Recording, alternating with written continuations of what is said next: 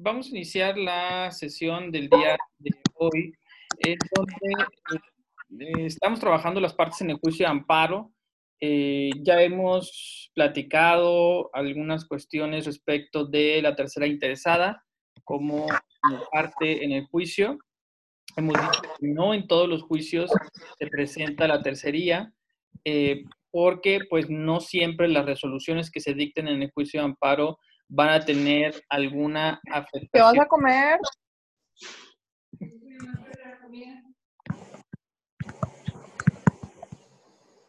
Bueno, aprovecha. Eh, decimos, no en todos los juicios de amparo se van a presentar terceros o terceras interesadas, porque no siempre va a afectar eh, la, la sentencia, la resolución definitiva que se dicte en el juicio solo en aquellos juicios en los cuales se pueda dar esta condición. Entonces, es importante que el tercero o la tercera interesada sea convocada al juicio de amparo para que comparezca, se persona en el juicio. Eh, y por eso es la primera, eh, la primera parte a la cual le corresponde la obligación de notificar la existencia, la identidad y la ubicación del tercero interesado es la parte quejosa, que lo tiene que hacer desde su demanda de amparo, pero que esta obligación también la va a asumir la autoridad responsable, esto es con independencia de lo que manifieste o no manifieste, eh, lo que manifieste o no manifieste la parte quejosa, pues lo podrá hacer la autoridad responsable al rendir sus informes justificados o incluso los informes eh, previos, ¿no? Que se dan dentro del incidente de suspensión del acto reclamado en el juicio de amparo. Eh, e incluso, incluso con independencia de la parte quejosa y las autoridades responsables, el propio órgano de amparo va a tener la obligación de dictar las medidas que considere necesarias para eh, obtener la notificación personal de la tercera interesada. Eh, y solo cuando esas medidas son insuficientes, ya hemos platicado sobre cuáles son esas medidas y cómo se tienen que dar, bueno, el juzgado de distrito o el tribunal de amparo ordena la notificación vía edictos, ¿no? Pero la notificación se tiene que hacer, o sea, se tiene que asegurar el órgano de amparo que eh, la tercera interesada tenga la oportunidad de ejercer sus derechos procesales dentro del juicio. Eso ya lo hemos, lo hemos abordado. Eh, también em, vamos a hablar un poco de otra de las partes en el juicio de amparo que siempre se va a presentar. ¿sí? A diferencia del, tercero interesado, siempre va a existir eh, la, la participación del Ministerio Público de la Federación. ¿sí? El Ministerio Público de la Federación va a ser considerada como parte en el juicio de amparo. ¿Ok? ¿En cuáles? En todos. Con independencia de la materia, con independencia de la vía, con independencia del grado. ¿Sí? Esto es no solamente en materia penal, sino en materia civil, administrativa, eh, en materia fiscal, en materia mercantil, digamos, no importa si se trata de una cuestión de derecho público, de derecho privado, etcétera. ¿Sí? Siempre se le va a correr traslado al Ministerio Público de la Federación, ¿sí? ¿Por qué? Se entiende que el Ministerio Público ejerce una función de representación social. Y como el juicio de amparo es un juicio de carácter público, ¿no? En el sentido de que se está discutiendo la posible vulneración o no de derechos protegidos por la Constitución y que además el juicio de amparo es un medio de control o de regularidad normativa, ¿sí? En donde se hace prevalecer la Constitución, ¿no? Entonces, eh, el juicio de amparo, la idea es que una de sus finalidades, tal vez la finalidad última del juicio de amparo, es eh, ser la defensa del orden constitucional. Entonces, a partir de esta idea, se instaura la participación del Ministerio Público de la Federación justamente para cumplir con esa finalidad, ¿no? O mejor dicho, para cerciorarse, para vigilar que se cumpla con esa finalidad por parte del juzgado de distrito o, del tribunal de amparo, ¿sí? Pero también de las otras partes, ¿no?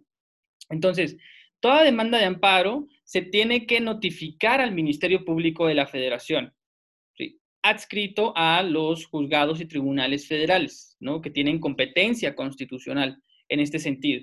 ¿Sí? Se les corre traslado de la demanda, así como de, eh, de todos los escritos principales del juicio de amparo, ¿sí? también de los informes que rinden las autoridades responsables o incluso de los alegatos que presentan los terceros interesados. ¿sí? De todos los escritos eh, principales que, conforman el juicio de amparo o que es necesario presentar van a ser notificados al Ministerio Público. Em, una vez que se le notifica la demanda, que tiene que ser una notificación por oficio, ya hemos visto, ¿no? La regla es que cuando se trata de, una, de un sujeto de derecho público, la notificación es por oficio, ¿sí? Eh, se le da la oportunidad al Ministerio Público de la Federación para que formule pedimento. Esa es la forma en la que el Ministerio Público participa. La quejosa, a través de la presentación de la demanda, la autoridad responsable, veremos más, más, eh, más adelante, participa a través de los informes justificados, la tercera interesada a partir de la formulación de alegatos y el Ministerio Público a partir de formular pedimento. ¿sí? ¿Qué significa formular pedimento? Bueno, el pedimento es un escrito que, eh, que somete el Ministerio Público, que puede someter el Ministerio Público de la Federación a los tribunales de amparo al resolver un juicio de esta naturaleza. ¿sí? No es exclusivo del juicio de amparo, también hay otros procedimientos constitucionales que, que, lo, que lo incluyen. Por ejemplo, las, las acciones de inconstitucionalidad o las controversias constitucionales. Allá también se le da la oportunidad a la Fiscalía General de la República para que formule pedimento. Pero aquí la cuestión es, formular pedimento significa la participación de la sociedad a través del Ministerio Público, ¿sí? En el juicio de amparo, ¿sí? ¿Y qué es lo que puede hacer el Ministerio Público al formular pedimento? Puede hacer tres cosas distintas, ¿sí? La primera es, puede señalar que a su consideración eh, existen causas de improcedencia en el juicio, Esto es, somete al análisis del juzgado o del tribunal de distrito, eh, le llama la atención y dice, a ver, ya admitiste este, esta demanda de amparo, pero yo considero que se actualiza una causa de improcedencia del juicio, ¿no? De aquellas previstas en el artículo 61 de la ley de amparo. Eh, segundo, ¿qué más puede hacer el Ministerio Público? Bueno, el Ministerio Público puede someter a consideración del juzgado de distrito eh, su opinión técnica respecto de la constitucionalidad o inconstitucionalidad del acto reclamado. ¿Sí? Esto es, el Ministerio Público puede opinar ya en cuanto al fondo, no solo en cuanto a la procedencia. O sea, no solamente puede, eh, puede decir, oye, yo considero que esto es improcedente o bien no decir nada sobre la procedencia, con lo cual se entiende que está de acuerdo, sino en cuanto al fondo, ¿sí? Esto es que diga, ah, efectivamente se trata de un acto inconstitucional y por tanto eh, se solicita al juzgado de distrito que tome en cuenta ese estudio, que se haga en el pedimento, para que tenga elementos suficientes para decretar la inconstitucionalidad del acto y por tanto conceder la, mm, el, el amparo, ¿no? Que se dicte una sentencia concesoria. O justo lo contrario, esto es que considere que el acto es constitucional. ¿no? Entonces el Ministerio Público aquí tiene amplia discrecionalidad para plantear lo que considere, ¿no? Si dice, bueno, si es un, si es un juicio procedente, pero es, acto, es un acto constitucional, ¿no? Y por tanto, pues es de la opinión o de la consideración de que pues no, no se dicte sentencia concesoria, ¿no? Eh, que se califiquen los, los, conceptos de violación como infundados, como fundados pero inoperantes, como inatendibles, ¿no? Ya dependiendo de la calificación técnica que le correspondan a los conceptos de violación, que yo espero que, que, que vean en su próximo curso de amparo directo, donde ya van a ver en concreto cómo es el procedimiento, ¿sí? Y cómo es que se construye la sentencia en donde se hace la calificación de los conceptos de violación que se presentan en la demanda. ¿sí? Eh, pero bueno, ahí, ahí el Ministerio Público puede o bien eh, eh, opinar la inconstitucionalidad o defender la constitucionalidad del acto o los actos que se estén reclamando en el juicio de amparo. ¿sí? ¿Qué otra cosa también puede hacer el Ministerio Público de la Federación? También puede opinar sobre los incidentes de suspensión que se abran dentro del juicio. ¿no? Ya hemos dicho que la parte quejosa, eh, al menos someramente, eh, tiene derecho a solicitar la, que se dicte la suspensión de los actos reclamados o de alguno de los actos que se están reclamando, eh, cumpliendo con estos, tres, con estos tres requisitos genéricos, ¿no? Eh, esto es que exista una petición por parte de la, por parte de la quejosa, ¿no? que con ello no se, con el dictado de la suspensión no se eh, genere un daño al interés social o al orden público y que, tercero, en caso de que se puedan generar afectaciones con, la, con el dictado de la suspensión, pues que esas afectaciones a un tercero sean garantizadas, ¿no? que, que la parte quejosa exhiba garantía suficiente.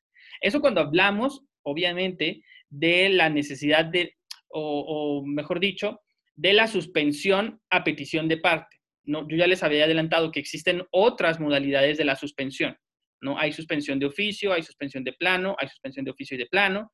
Hay, eh, digamos, ahorita yo me estoy enfocando a cuando se trata de la suspensión dictada a petición de parte, no de los otros tipos de suspensión, esto es cuando no es necesario que la parte quejosa lo solicite, sino que el propio juzgado de distrito o el, tribunal de amparo de, forma oficiosa dicta la suspensión.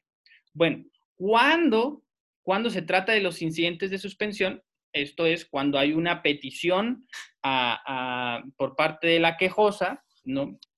o bien cuando el órgano de amparo determina la apertura del incidente de suspensión, en esos casos el Ministerio Público de la Federación también puede participar dentro de ese incidente, ¿no? Eh, en donde pues puede emitir su opinión respecto de si debería o no debería concederse la suspensión provisional. Bueno, generalmente no, no, la suspensión provisional no, porque ya probablemente ha sido dictada por, por dictada o negada por, por el órgano de amparo, ¿no?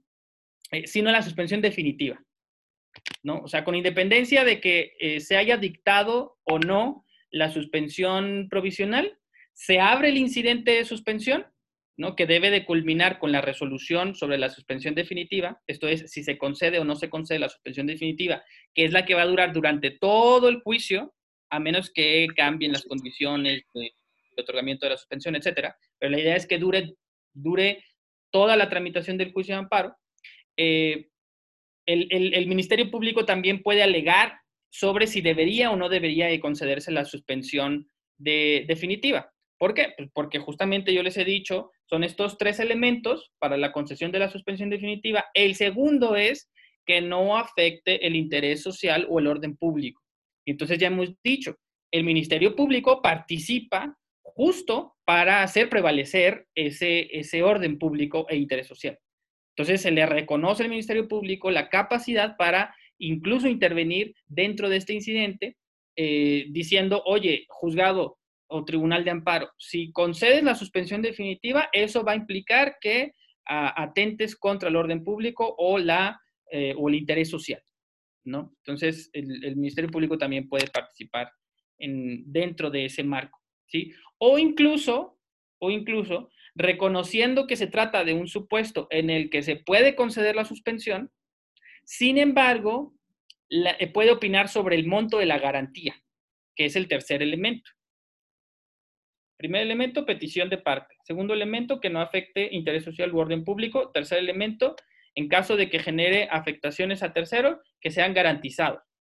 Ahora, ¿cuál va a ser la, cuantía de esa, de esa garantía? ¿No? Ah, bueno, pues eso lo puede fijar el órgano de amparo, ¿no? A partir de distintos criterios. Entonces, el, Ministerio Público puede incluso opinar sobre el monto de la garantía, ¿no? Bueno, sí puedes conceder la suspensión, opino yo como Ministerio Público que sí puedes conceder la suspensión, pero que sea una cuantía menor o mayor, etcétera, ¿no? O sea, a partir de los elementos con que se encuentren en el expediente, para poder fijar una postura al respecto y hacer un planteamiento. ¿sí? Eh, ahora, voy a enfatizar. El Ministerio Público aquí, em, el Ministerio Público de la Federación debe entenderse como una parte en el juicio de amparo eh, con independencia y, todo esto que acabo de, de exponer es entendido como una parte en el juicio, con independencia de que sea el Ministerio Público, federal o incluso local, el que esté siendo señalado como autoridad responsable. O sea, aquí todo lo que, lo que acabo de decir en estos últimos minutos, desde que iniciamos la sesión, me he referido al Ministerio Público de la Federación como representante social. Esto es, no es ni parte quejosa ni autoridad responsable. Porque ya dijimos, en todos los juicios de amparo, el Ministerio Público va a ser parte, ¿sí? En todos. Pero hay ocasiones en los cuales el juicio de amparo lo estamos interponiendo en contra de actos o omisiones atribuibles a un ministerio público, ¿no?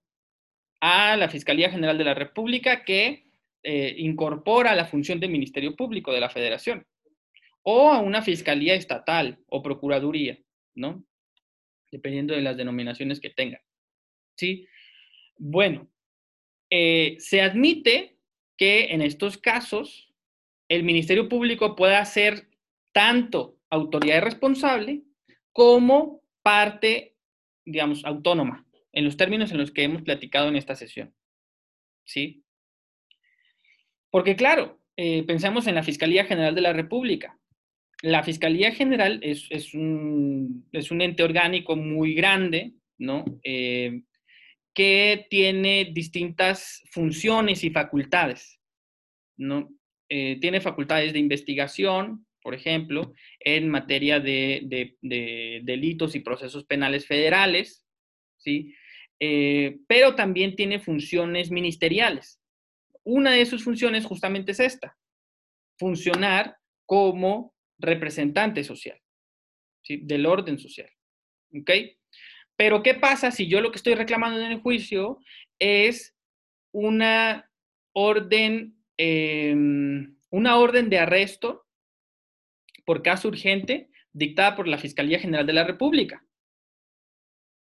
¿Sí? Ustedes saben que de acuerdo a la Constitución, el Ministerio Público, la autoridad ministerial, tiene facultades para dictar por caso urgente órdenes de, de detención, por caso urgente.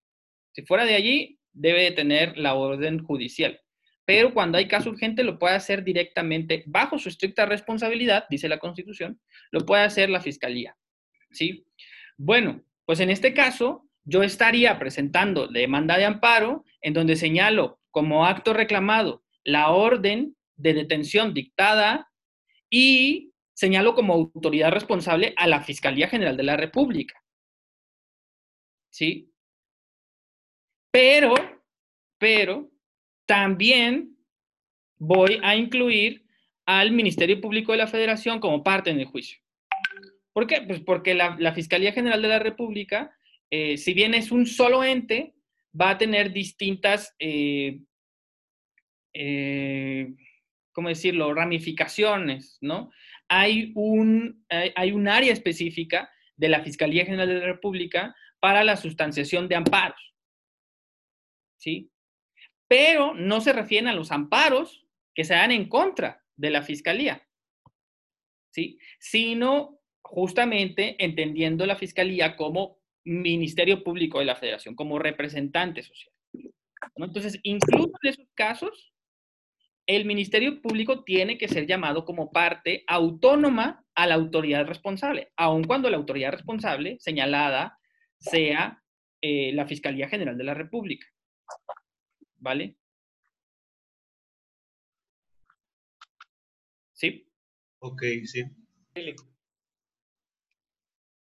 Ok, vale.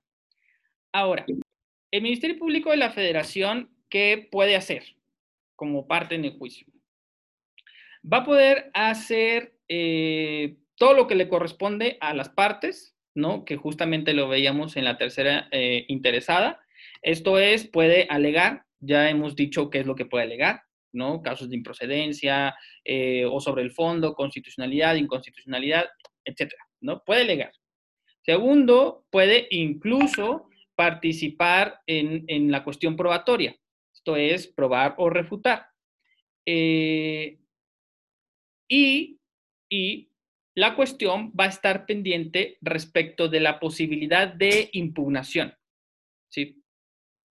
Cabe aclarar que si bien en todos los juicios de amparo, el órgano de amparo ordena la notificación al Ministerio Público de la Federación en tanto parte para que formule pedimento, ya hemos dicho.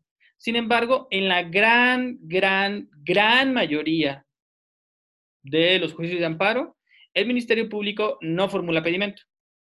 Entonces, prácticamente es nula la participación del Ministerio Público de la Federación.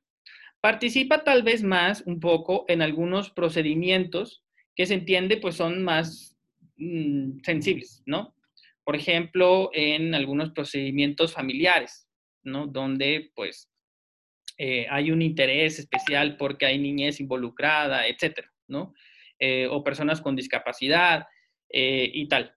O bien, cuando se trata de asuntos que le interesan a la federación de alguna forma muy particular, ¿no?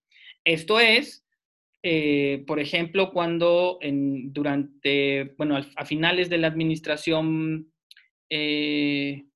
no, mejor dicho, a inicios de la, de la, de la administración actual, Administración Federal, cuando se presentaron juicios de amparo en contra de, em, de las instrucciones giradas por eh, la Presidencia de la República y, bueno, un, sinfín de autoridades administrativas para detener la construcción del aeropuerto, ¿no? Que, había fijado el, anterior presidente, ¿no? En, en Texcoco, ¿no? Entonces, como saben, una de las cuestiones tanto de campaña como de inicios de la administración actual, la administración federal, pues fue mm, bye bye ese aeropuerto, ¿no?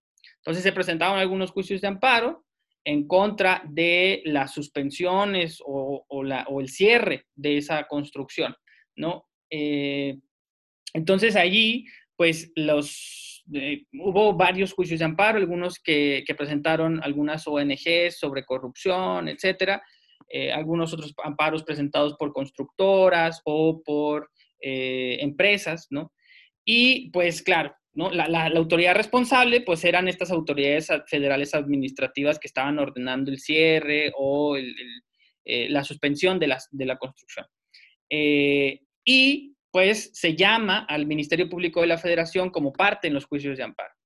Entonces, en esos casos, por ejemplo, el Ministerio Público pues sí formuló pedimentos porque había una clara consigna, eh, un, claro interés por parte del Ministerio Público de la Federación eh, para intervenir en el juicio de amparo, eh, haciendo planteamientos específicos, ¿no? Respecto de por qué habría causas de improcedencia o por qué el acto era constitucional, etcétera, ¿no? Entonces, en ese tipo de situaciones es cuando más participación tenemos del Ministerio Público de la Federación, porque en la gran mayoría de los casos, en realidad no formula pedimento y prácticamente el Ministerio Público se desentiende ¿no? del juicio.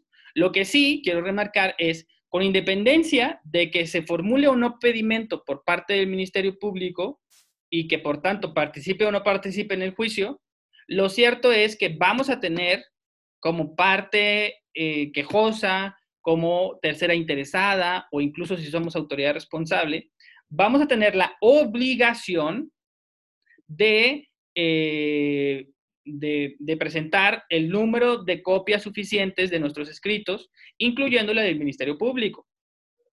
¿Sí? Y eso no lo olviden, siempre cuenten al Ministerio Público. Con independencia de que participe o no participe, formule pedimento o no formule, formule pedimento, ustedes tienen que incorporar ese número de copias porque si no, se los van a requerir. ¿Sí? Este, y si no lo desahogan, pues se va a tener por no eh, presentado el escrito, ¿no? que corresponda, sea la demanda, sea una promoción, etcétera, ¿vale? Entonces, con independencia de que participe o no, ustedes incluyan siempre, contabilicen las copias para el Ministerio Público. ¿Ok? ¿Sí? Ok. Ok, Sí. Ok, Sí, licenciado. Gracias. Sí, está bien, Lick. Sí. Bueno, eh, tampoco me, me quiero tardar mucho con, con, con lo del Ministerio Público. Vamos a, vamos a comenzar a hablar sobre las autoridades responsables, eh, que también es un tema eh, que merece ahí algo de detenimiento. Eh, ¿Por qué? Porque el concepto de autoridad es un concepto que muy probablemente ustedes ya han estudiado en sus clases de Derecho Constitucional, en alguna clase de Derecho Público, ¿no? Incluso de, de Derecho Administrativo, etcétera. Autoridades responsables, perdón. ¿Mande? Autoridades responsables. Sí. Ah, Se cortó ahorita, perdón. Eh, lo que digo es, podemos tener como una noción respecto de qué es una autoridad, ¿sí? Eh, incluso, bueno, pues hay algunas, algunos anarquistas que dicen, bueno, no, ninguna autoridad más que la de mi madre. Ok, bueno, pero pues eh, hay una noción respecto de lo que implicaría ser una autoridad. Pensamos pues en la policía, ¿no? Eh, con independencia de si es federal, es estatal, si es militarizada. pensamos en servidores públicos, funcionarios públicos, etc. O sea, tenemos una, una noción de lo que puede ser una autoridad. Pero aquí, eh, en el juicio de amparo, se utiliza un concepto propio del juicio de amparo y que ha ido construyéndose a lo largo de muchos años, ¿no? Que ha habido distintas nociones y concepciones de lo que es una autoridad. ¿Por qué? Porque no basta con, con ser una autoridad en sentido, de, de- en sentido amplio, sí, que pudiéramos concebir en, en una clase de derecho constitucional o de derecho administrativo, sino que es necesario acreditar que se trata de una autoridad responsable para efectos de juicio de amparo. ¿Sí? Siempre. ¿Sí? En muchas ocasiones puede que eso sea evidente, ¿vale? Bueno, si yo lo que estoy diciendo, como ahorita, es reclamo la orden de detención o la ejecución de la orden de detención por parte de eh, agentes ministeriales, pues no hay duda de que puedo señalar a estos agentes ministeriales, en realidad al Ministerio Público, como autoridad, autoridad responsable para efectos de juicio. Pero lo cierto es que no siempre ha sido muy claro si algunas, algunos sujetos jurídicos pueden ser considerados como autoridades responsables para efectos del juicio de amparo. ¿Sí? Incluso ha habido debates jurisprudenciales, la Corte ha cambiado de criterios, los tribunales federales algunas veces han reconocido ciertos entes, órganos, organismos como autoridades responsables, otros no, ¿sí? En donde no queda muy claro si pueden ser o no considerados como autoridades responsables. Y esto es sumamente importante porque, porque si yo no acredito que estoy demandando a una autoridad responsable para efectos del juicio de amparo, ese juicio se va a sobreseer. Se acredita una causal de improcedencia que es a partir del artículo 61, fracción vigésimo tercera, en relación con el artículo 5, fracción segunda de la ley de amparo, en donde se dice no hay autoridad responsable y por tanto no se acredita la potestad que tiene este, el, Poder Judicial para eh, conceder el amparo. Entonces, si yo no acredito que estoy impugnando a una autoridad responsable, se va a sobreseer ese juicio. ¿Sí? Eh, vamos a partir de lo siguiente. Autoridad responsable para efectos del juicio de amparo va a ser aquella autoridad que dicta, ordena, ejecuta o trata de ejecutar el acto reclamado. ¿Sí? Cualquiera de estas, de estas tres acciones. La autoridad tiene que hacer cualquiera de estas tres o una combinación de las tres. De, perdón, cuatro. ¿Sí? ¿las podías repetir, por favor? Ok. Autoridad es aquella que dicta, ordena, ejecuta o trata de ejecutar el acto reclamado. ¿Sí?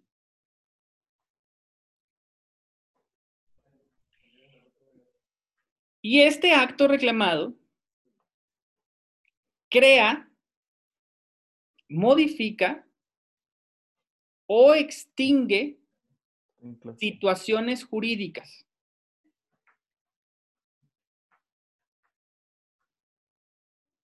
¿Sí?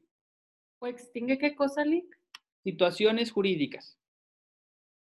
Por situación jurídica vamos a entender eh, reconocimiento o eh, reconocimiento de un derecho o una obligación de carácter jurídico.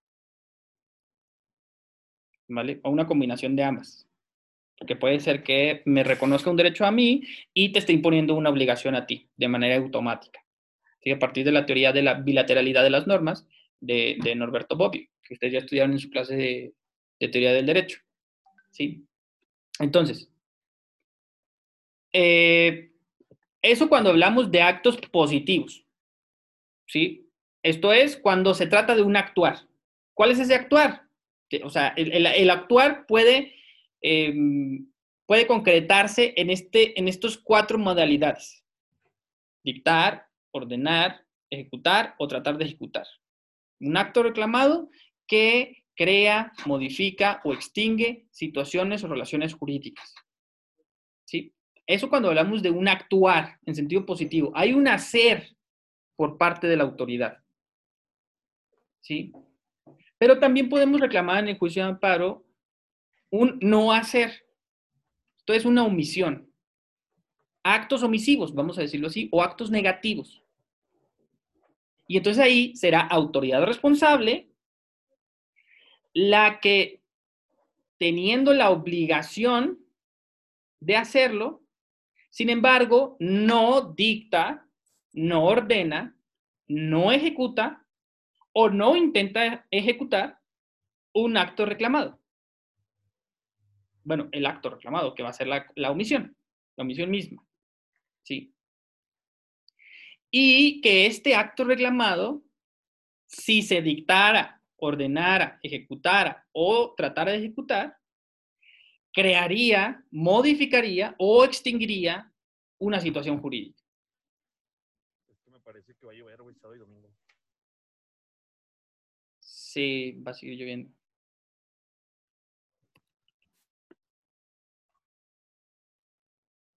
Entonces, cuando hablamos de actos omisivos, de un no hacer, será autoridad responsable la que no dicte, no ordene, no ejecute, no intente ejecutar un acto que en caso de que se ejecutara, ordenara, tratara de ejecutar o se dictara, crearía, extinguiría o modificaría situaciones o relaciones jurídicas.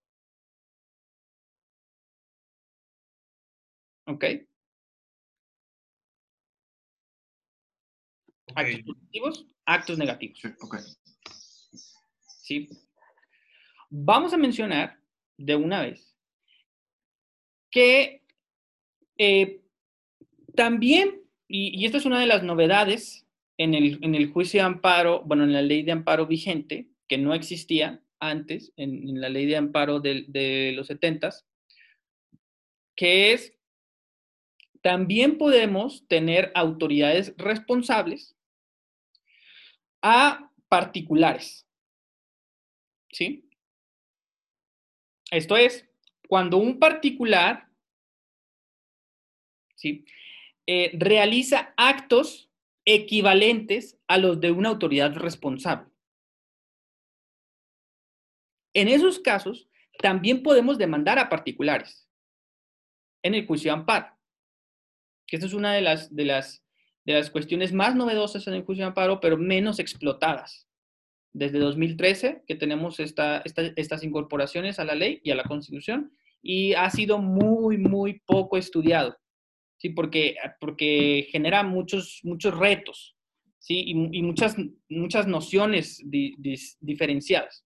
Por lo pronto voy a decir, a parti- particulares también pueden ser señalados como autoridades responsables en el juicio de amparo, demandadas como autoridades responsables, cuando realizan actos equivalentes a los de una autoridad responsable. ¿Sí? Ahora, ¿cuáles son estos actos equivalentes? Ah, bueno, cuando el particular dicta, ordena, ejecuta o trata de ejecutar un acto, ¿sí? Que crea, eh, extingue o modifica situaciones jurídicas y que lo hace con fundamento en una norma general. Y esto va a ser la parte eh, importante. ¿Sí? El particular está dictando, ordenando, ejecutando, tratando de ejecutar un acto reclamado que crea, modifica o extingue situaciones jurídicas, pero lo hace con fundamento en una norma general. ¿Sí? Lick, ¿nos podría dar un ejemplo? Bueno, hay algunos ejemplos que se han ido construyendo en, la jurisprudencia. Algunos que. Algunos que. eh,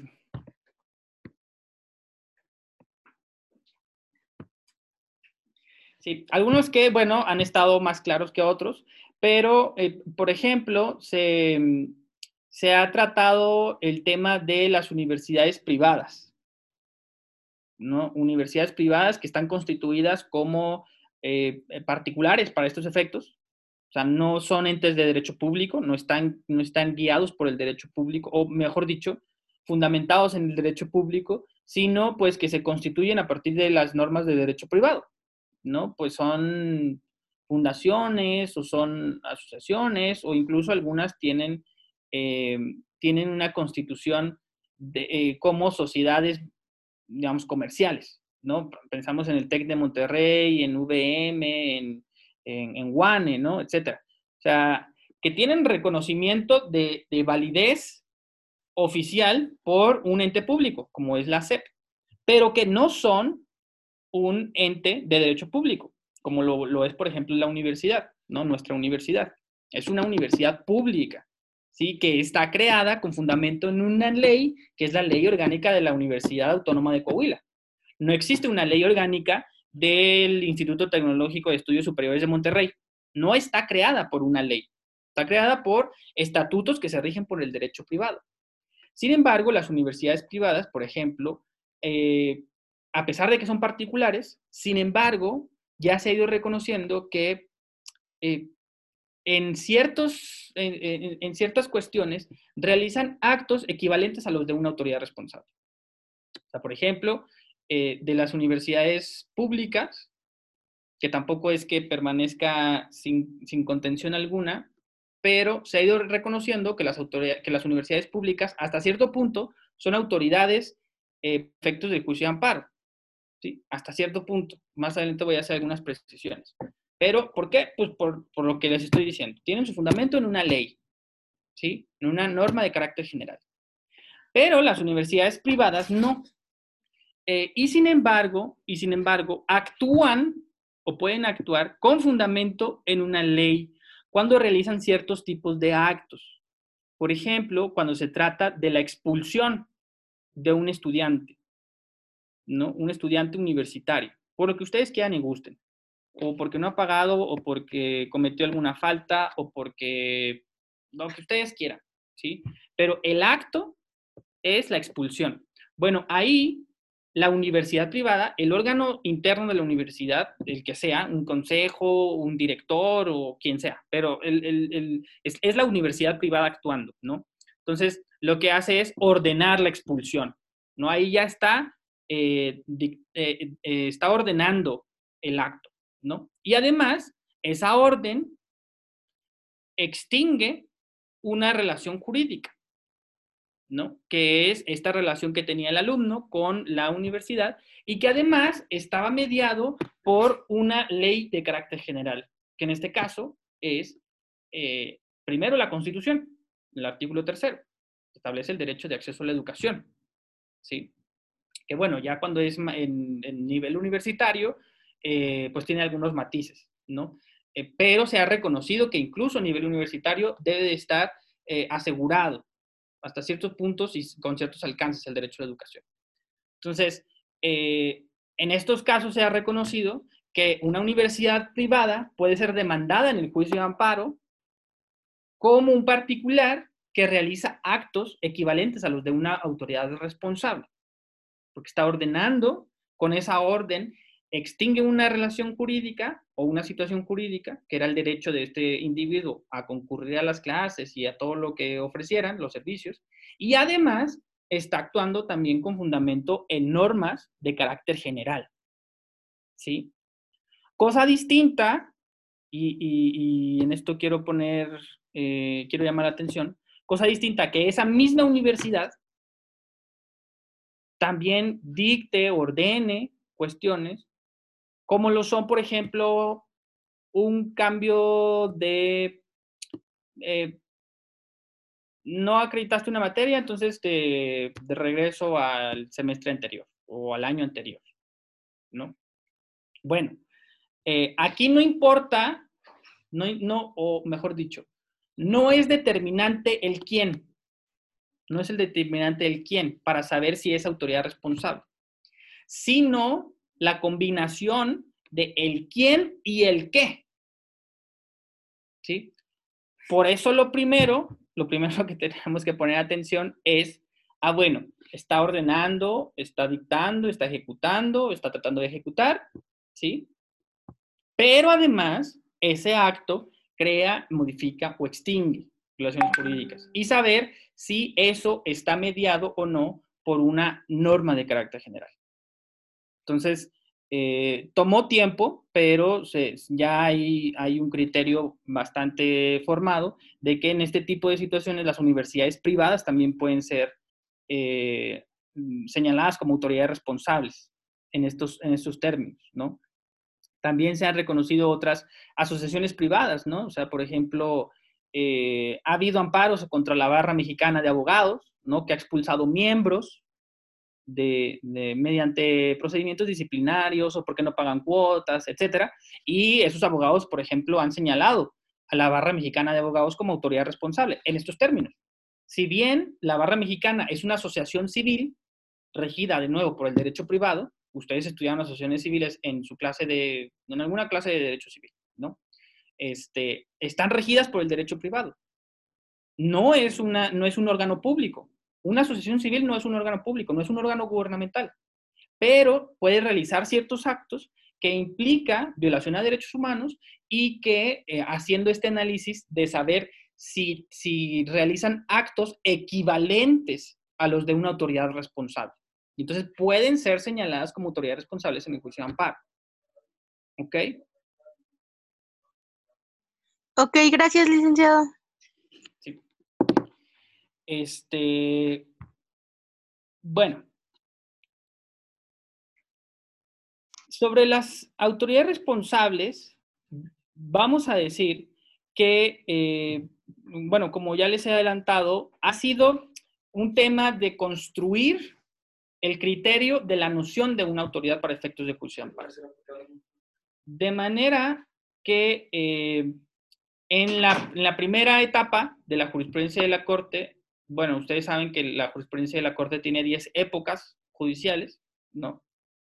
Eh, pero las primeras cinco, sí, bueno, las primeras cuatro, mejor Cuatro. dicho, se entiende que son, es la jurisprudencia histórica, ¿no? ¿Por, por qué? Pues porque fue la anterior a la entrada en vigor de la actual eh, constitución que tenemos, que es la constitución del 17, ¿sí? A partir de 1917 empieza la quinta época judicial, ¿no? De, criterios jurisprudenciales, ¿sí? Actualmente nos encontramos en la décima época. Entonces, desde 1917 hasta 2020 han mm, recorrido cinco épocas judiciales, ¿vale?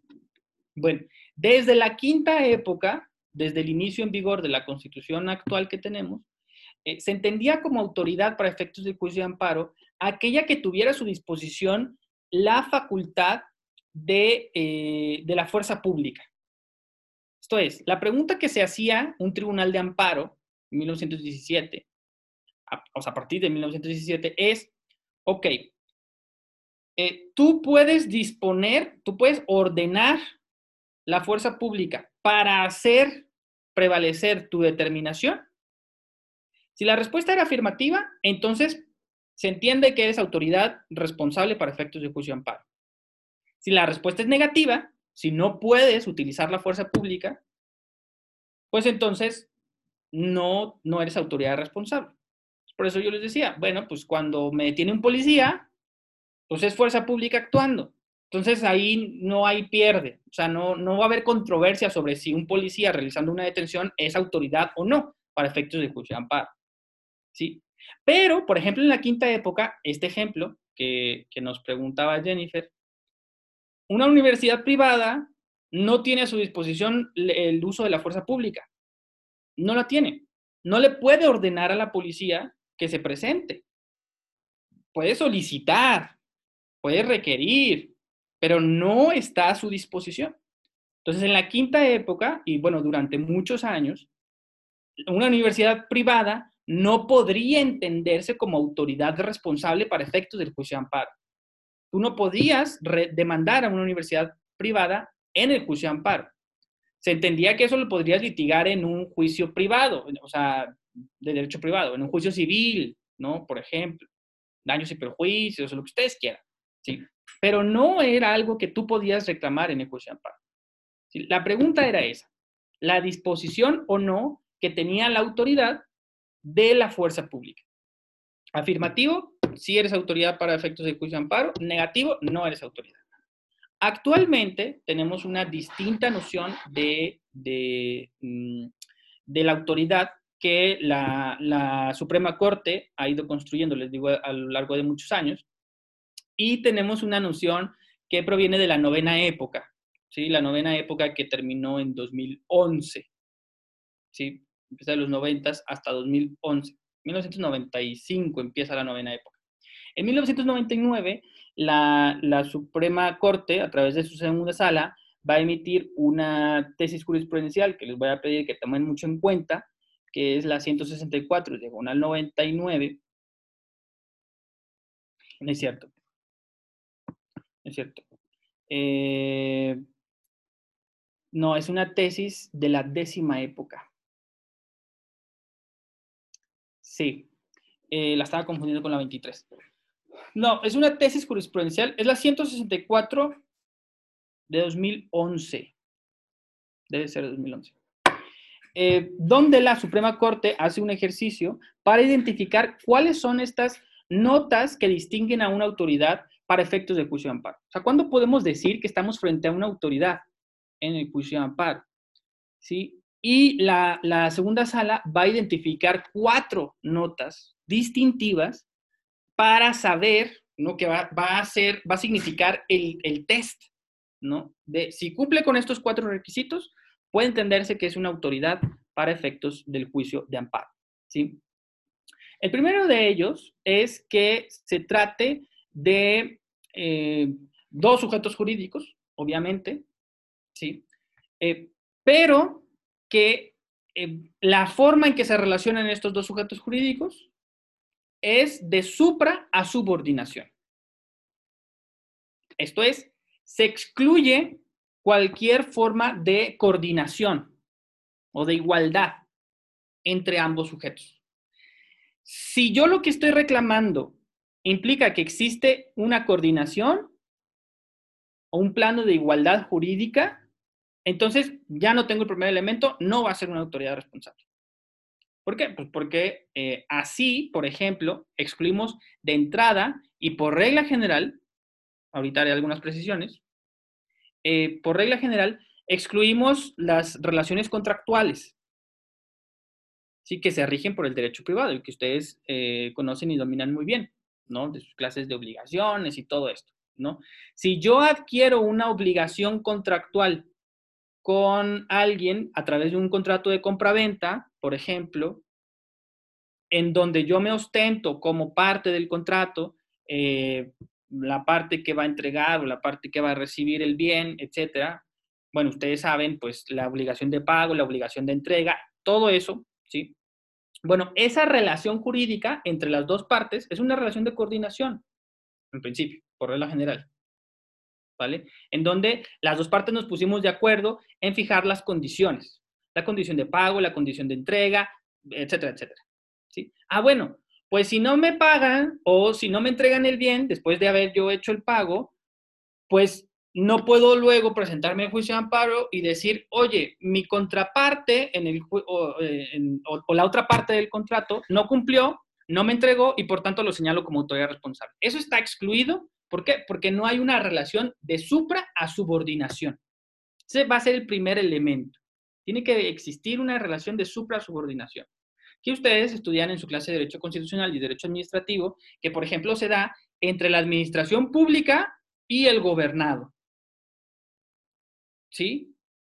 Una, está mediada por una relación de supra a subordinación, donde el órgano ubicado en la parte superior tiene facultades para determinar situaciones jurídicas que afectan al gobernado de manera unilateral. ¿sí? Ahí ya tendríamos el primer elemento, la relación de supra a subordinación. ¿sí?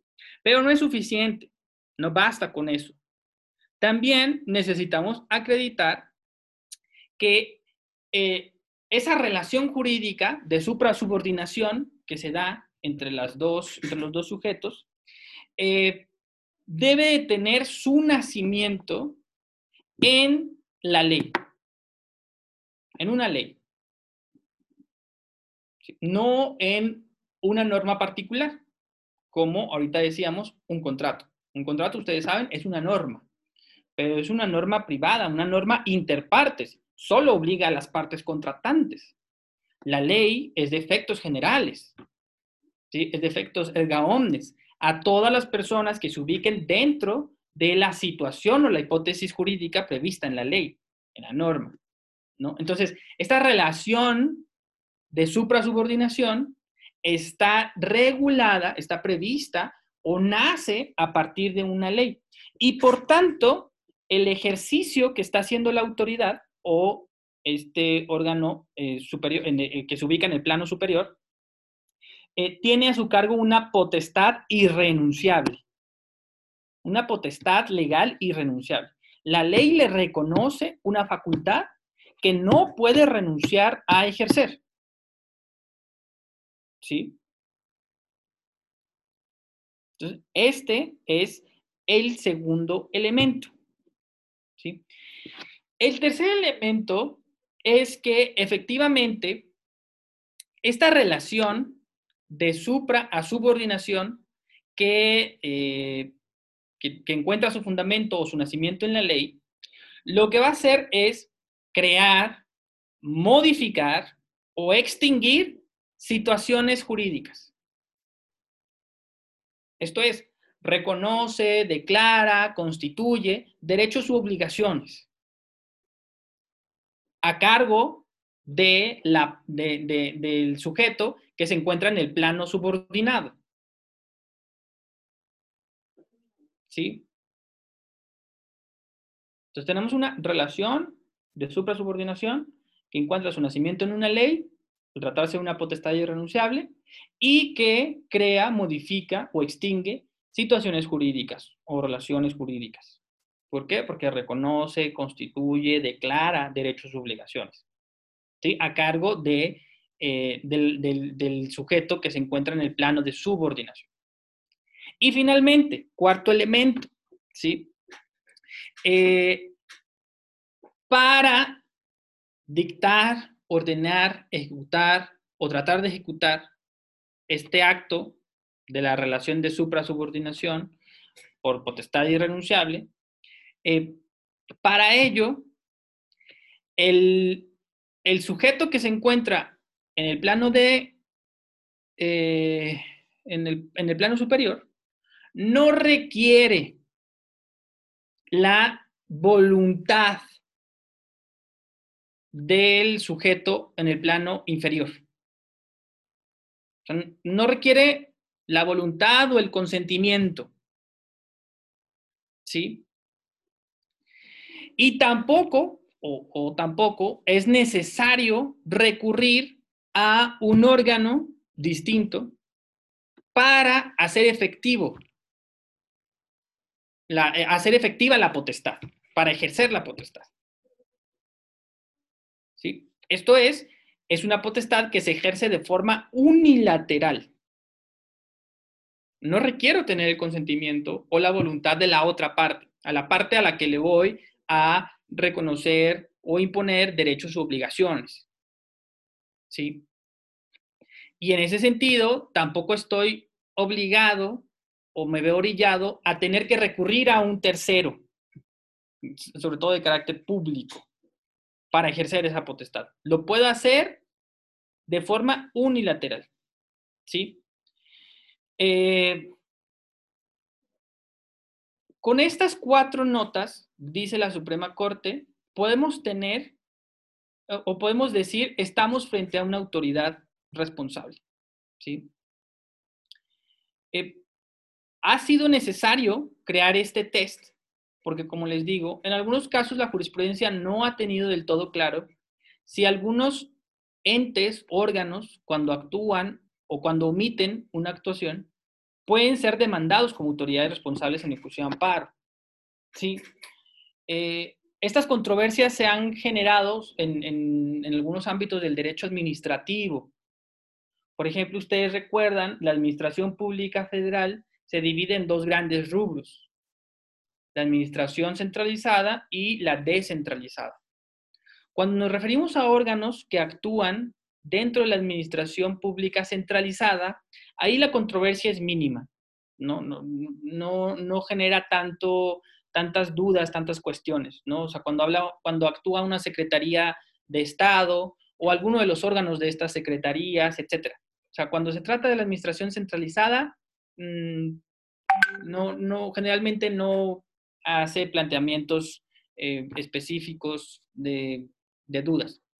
Pero, pero cuando se trata de la administración pública descentralizada, la Suprema Corte y los tribunales federales han a veces dicho, bueno, sí son autoridades, no son autoridades, etc.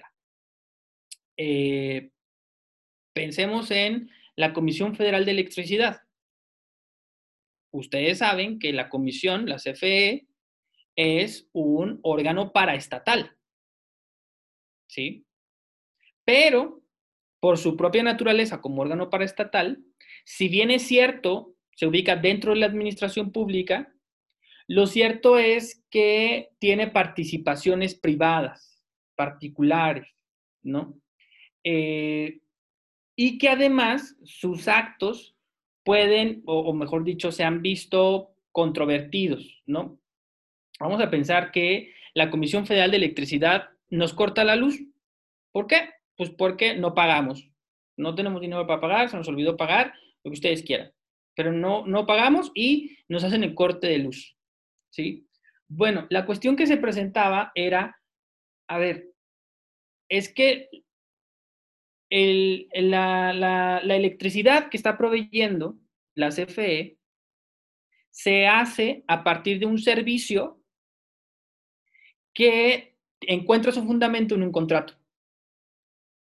Y ya decía yo, por regla general, excluimos las obligaciones contractuales.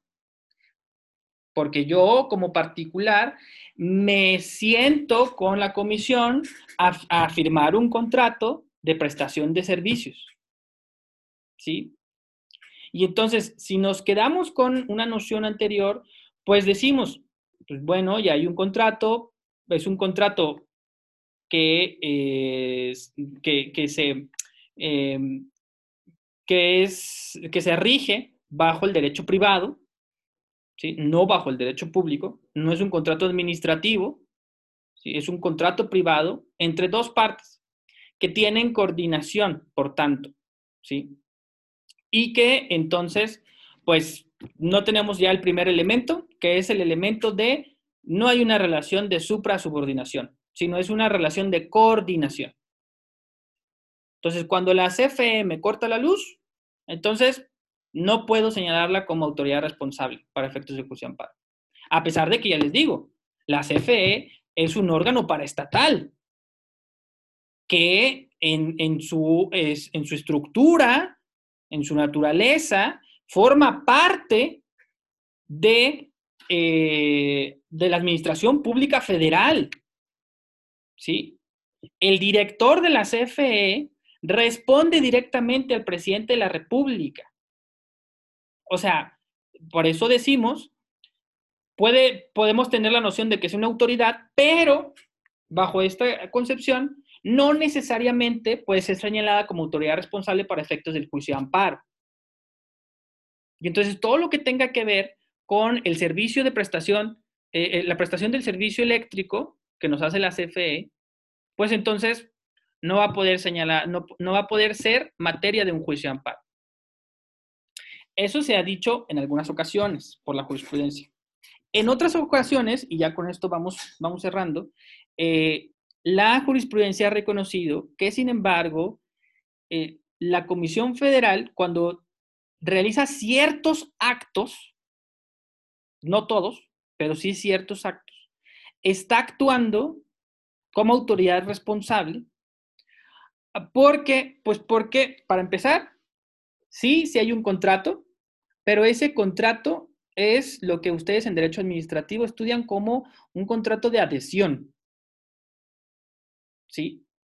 Esto es donde pues, no es como que yo vaya a la CFE y diga, oiga, pues vamos a ponernos de acuerdo sobre cuál va a ser nuestra tarifa, ¿no? Sí, sí te la pago, pero pues vamos a ponernos de acuerdo. Se supone que todo eso cuando hay una relación de coordinación, cuando ustedes compran un coche, pueden estar negociando, ¿no? Pues mira, te pago tanto o te pago menos o te pago más, etcétera. Bueno, no es como que le podamos negociar a la Comisión Federal y decirles, no, pues está muy cara tu tarifa, te pago, pago menos, ¿no? Con tal de. O sea, todo eso no, está no, no es objeto de la negociación. Entonces es un contrato de adhesión. ¿Sí? Segundo, Además, ¿sí? Eh, no, el, fundamento de esa relación, que es la prestación de un servicio, no, no está exclusivamente en el contrato. La Comisión Federal actúa bajo algo que se llama ley de, eh, ley de prestación de servicio eléctrico, ¿sí? Que es una ley, no es una norma privada. Hay una ley al respecto, es una ley federal, ¿sí? Tercero, además, ese acto, por ejemplo, el acto de, eh, de desconexión del servicio, implica que se modifica o se extingue una relación jurídica. Y finalmente, la comisión no requiere mi consentimiento. No es como que me vayan a cortar la luz solo si yo acepto. No es una cuestión voluntaria. De forma unilateral van y te cortan el servicio. Y además para reconectarlo te van a cobrar, etcétera, etcétera. ¿No? Entonces, a partir de estas nociones, la, Suprema Corte tiene por ahí un criterio de que, pues, ciertos actos que realiza la Comisión Federal pueden ser considerados como actos de autoridad responsable, pero no todos. Se tiene que estar eh, testeando analizando el acto reclamado para saber si puede entenderse como dictado por una autoridad responsable para efectos de ejecución amparo. La misma controversia ha sucedido con otros órganos paraestatales, como lo son las, eh, estos órganos de, agua, ¿no? como por ejemplo aquí Aguas de Saltillo, o incluso órganos descentralizados del sector salud, como el IMSS o el ISTE. ¿no? En, eh, en este tipo de órganos, si bien se rigen por derecho público, lo cierto es que no siempre pueden tenerse como actos de autoridad responsable, porque no cumplen con estos requisitos. ¿Sí? Sí, Lick. Sí, está bien, Lick. Bueno, como que ya les pido que chequen esta, esta tesis. Eh, eh, porque pues sí es, sí es importante para saber cuáles son los lineamientos de la Corte. Y eh, les quería comentar, eh, ahorita sí está siendo algo complicado tener las, las clases, como ya se dieron cuenta en estas últimas sesiones. Eh, y bueno, solamente nos queda una semana. Entonces, tenemos que hacer algunos ajustes. Me parece que no vamos a poder tener las clases como las tenemos ahorita programadas. Esto es de lunes a jueves y, en este horario. Eh, lo que estoy pensando en hacer es en hacer grabaciones de, de los temas, ¿no? Justo con esta dinámica. Y no sé si se los podría facilitar a, a Oscar para que él nos ayude a subirlos a, a esto de Spotify y que ustedes los puedan escuchar. Y entonces la próxima semana solamente tendríamos sesiones para preguntas, ¿no? O sea, que ustedes puedan escuchando las grabaciones y, eh, y que hagan preguntas, ¿no? Así como las que se hacen a veces aquí, ¿no? De no entendí esto o ejemplos de esto, etcétera. Eh, porque sí nos faltan varios temas y me interesa que abarquemos al menos algunos de ellos más. Ok. Me parece bien, Lick. Sí, está bien, Lick. Vamos a avisarle a Coronado. Ok, pero ¿ya se fue? Mm, No, aquí estoy escuchando. No, no ha prendido el micrófono. Estoy Ah, comiendo. Eh, Provecho. Este, y bueno, para que también ustedes los escuchen pues en el, en el momento en el que tengan oportunidad. Eh, nada más, no sé cómo te los podría hacer llegar, Oscar,